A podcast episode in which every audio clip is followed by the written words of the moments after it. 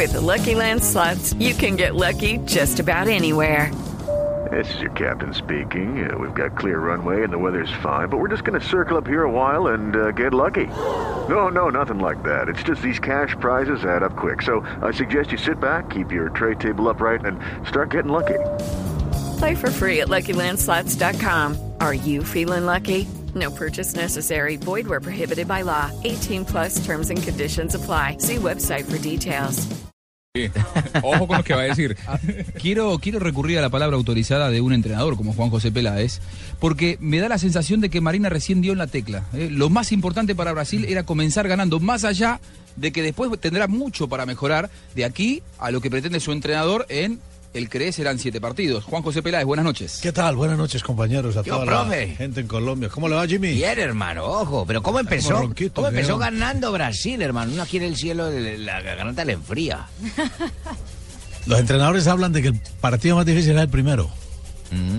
Porque es el que es el que recoge todo, todo- toda la ansiedad, toda la presión, toda la espera, todo ese tema emocional que a veces determina un poquito la dirección de las cosas. Y hoy, y hoy, y hoy en parte hizo eso que Brasil no, no tuviera un buen juego en la parte que nosotros sabemos que tiene Brasil y que, que- uno le pide a este equipo que históricamente, diríamos genéticamente, junto con el equipo del Río de la Plata y algunos otros que se han pegado del cuento, como hoy en día los españoles, algo los alemanes, tienen la, tienen, tienen la vena de- de- de- de- del fútbol creativo, el fútbol inspirador de las individualidades que han marcado una, un, camino importante en, este deporte tan bonito, ¿cierto? Pero, pero Brasil hoy desafortunadamente e- ese peso que traía, esa responsabilidad hoy quizás lo hizo tomar malas decisiones, por un lado, no desarrollar un buen juego y depender meramente de, las individualidades que diría yo hoy fueron muy poquitas, fueron dos nomás, de mitad cancha hacia arriba. Pero también debo decir que esto no es nuevo. O sea, este es, este es un equipo que, que en la Copa Confederaciones, los equipos de escolares son equipos tácticos, son equipos ordenados, laboriosos, son equipos en donde el cumplimiento de la tarea ya preestablecida en el entrenamiento es la prioridad para este entrenador. A partir de lo que ocurrió hoy con el arbitraje de Nishimura, el japonés, que vamos a analizar ¿eh? con Rafael Estoy Sanabria. preocupado, estoy preocupado. Mm, Qué bonita familia es México. ¿eh? ¿Por qué está preocupado, ¿Por qué? amigo mexicano? Preocupado porque nos van a pitar mal. Seguramente nos van a pitar mal y tenemos que enfrentar a Brasil. Tenemos que enfrentar a Brasil. Qué bonita familia. ¿eh? Ojo, Qué ya- bonita Ya familia. empezaron los, los memes eh, en Colombia, en eh, Latinoamérica completa, inundada de memes hacia el árbitro, hacia el eh, famoso Nikimura. Sí, señor. Y le quiero preguntar a Rafael Sanabria eso, porque me parece que a partir de ahora se va a hablar más del juego, más de los arbitrajes que del juego. Tendréis un mundial con mucha actividad, me parece. Rafael. así. Sí, pero era, sí, no debe ser así, pero eh, era algo predecible. Lo vimos y lo sentimos desde la Copa Confederaciones. Ah, ¿ya se sabía eso? Pues no es que se supiera, Barbarita, pero yo creo que es algo lógico y sobre todo que estamos en un país tan tropical, lleno de tantas emociones, donde los mismos árbitros y estos árbitros, no solamente los europeos, sino los asiáticos, son muy fríos, pero en algo les debe calar. En algo este ambiente, ese fervor y esa emoción que da la selección Brasil les debe calar en, su mente y sobre todo cuando encuentras la crítica a los 10 minutos de que te nombran y que sale el nombramiento de Yuichi Nishimura, entonces ya empiezan a, a recordarte que fuiste el árbitro que te eliminó en el último mundial. La FIFA que- no debió haber estado un poco, un poco más hábil en ese sentido y no poner a un árbitro que ya desde el vamos estaba condicionado por haber dirigido el último partido de Brasil, con derrota incluida en un mundial. Yo creo, Juanjo, que no se dieron cuenta. Yo pienso que ellos no se dieron cuenta. Yo creo que sí se dieron que cuenta, hermano. no lo vieron, no lo, eh, de pronto no lo percibieron de esa forma y el mismo árbitro tuvo que decirles en el momento que ellos le comentaron, le dijeron internamente, eh, Nichimura, tú vas a dirigir la- el inicio con Brasil. O él antes de que lo nombraran, porque él era candidato desde antes de llegar al campeonato del mundo. Haberles dicho, recuerden que yo dirigí el partido, que no quedó muy contenta la selección Brasil en Sudáfrica. Pero ¿quién, va a Entonces, hablar, quién, va a hablar, quién va a hablar mal de su No, trabajo? ¿Quién, No, va, porque- quién va a pedir no dirigir el Sí, partido ¿quién va a inaugural que sabes que están todos mirando? Cuando uno es inteligente, sí, porque esto le puede costar a él el campeonato del mundo. O sea, esto le puede costar que no dirija más en el Mundial. Si hay el escándalo que ya está cogiendo tanta fuerza, esto le puede costar que él no siga arbitrando. Entonces, es cosa, difícil. Rafa. eh, este es un mundial. Se supone que aquí sí llegan los mejores jugadores, los mejores equipos, llegan los mejores sí, árbitros, ¿cierto? Este es el gran escenario de este deporte. La vitrina. Entonces se supone que el arbitraje también debe ser de alto, Tienen de que llegar alto- los mejores. No, profe, y de es alto, de alto de alto- nivel. de alto nivel, pero, pero hay, hay varios cositas puntuales que usted toca ahí. Yo digo una cosa, el fútbol sudamericano está lleno de, buenos jugadores, jugadores gambeteadores, jugadores creativos, jugadores maliciosos. ¿El fútbol japonés está así? ¿El fútbol japonés tiene ese tipo de, de jugadores? ¿Cierto que no? No, no tanto, aunque Por está eso. inundado de brasileños. Hay pero- muchos brasileños jugando hay- en Japón, hay pero- muchos brasileños. Por eso, allá. pero este tipo de, de situaciones que le tocó vivir a este japonés, yo lo vi sorprendido cuando él miró, él siempre estuvo mirando la jugada. Tenía desde muchas atrás, dudas a la hora de cobrar, Y parecía, miró, ¿no? y miró, y miró, y se fue yendo, y miró, y al final, Sancionó. al final, Al final, pero la sancionó, cobró. pero Él ya cobró cuando- algo, él vio algo, Sí. corrió, se tomó dos o tres segundos. ¿Es correcto que un árbitro se tome dos o tres segundos? Yo creo que no fueron tanto, dos o tres segundos. Lo que pasa es que para la Cinco. jugada eh, hay un dicho no solamente para el fútbol, ni para el arbitraje, para muchas cosas, que el que piensa pierde.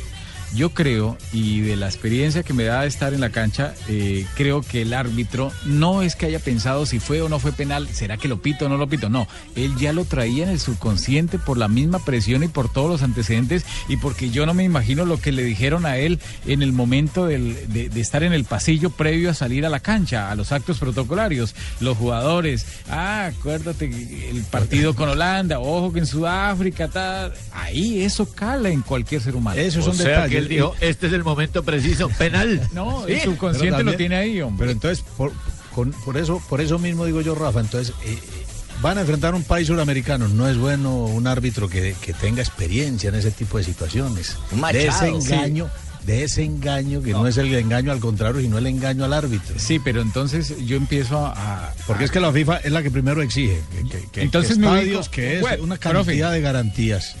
Yo me ubico en, la piel de los instructores y de la comisión de árbitros. Empezar a jugar con tantas eh, variantes. Primer que no- partido. Primero, que no tiene que ser suramericano porque está Brasil.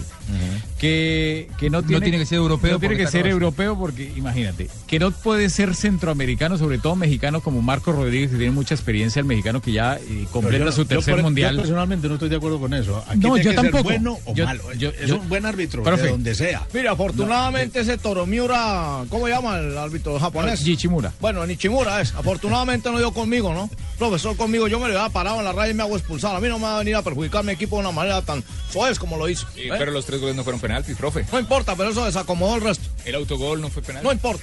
Mañana se vienen tres partidos. México ante Camerún, ¿eh? por este mismo grupo, el grupo A. Y por el grupo B se reedita eh, los protagonistas de la última final del Mundial. España, el campeón del mundo, estará debutando contra Holanda. Hoy hablaba con Fernando Hierro al mediodía.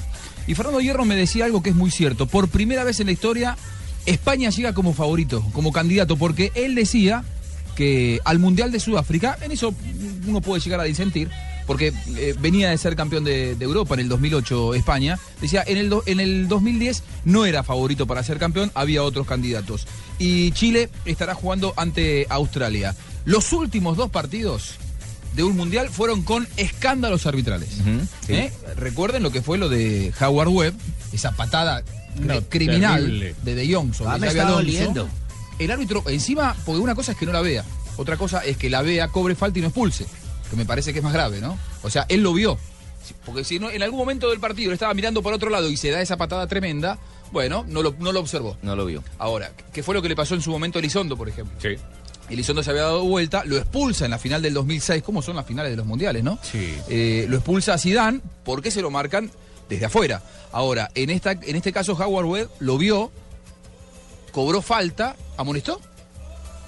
En esa, en esa oportunidad, Webb, Mm, a, a De Jong, amonestó, pero no Amonestó, expulsó. pero no expulsó, pero era para cárcel. Algo que lo hace, claro, doblemente grave, porque lo vio Aplicó el y reglamento. consideró que era para amarilla y no para roja. Ahora, entonces, eh, ¿no nos estamos tomando de manera demasiado liviana el tema del arbitraje? Porque inciden directamente. De Jong debió haber sido expulsado y no seguir jugando la final contra España, el último partido del Mundial anterior. Y el primero de esto, otra vez tenemos que hablar de los arbitrajes. Durante cuatro años hablamos de Howard Webb.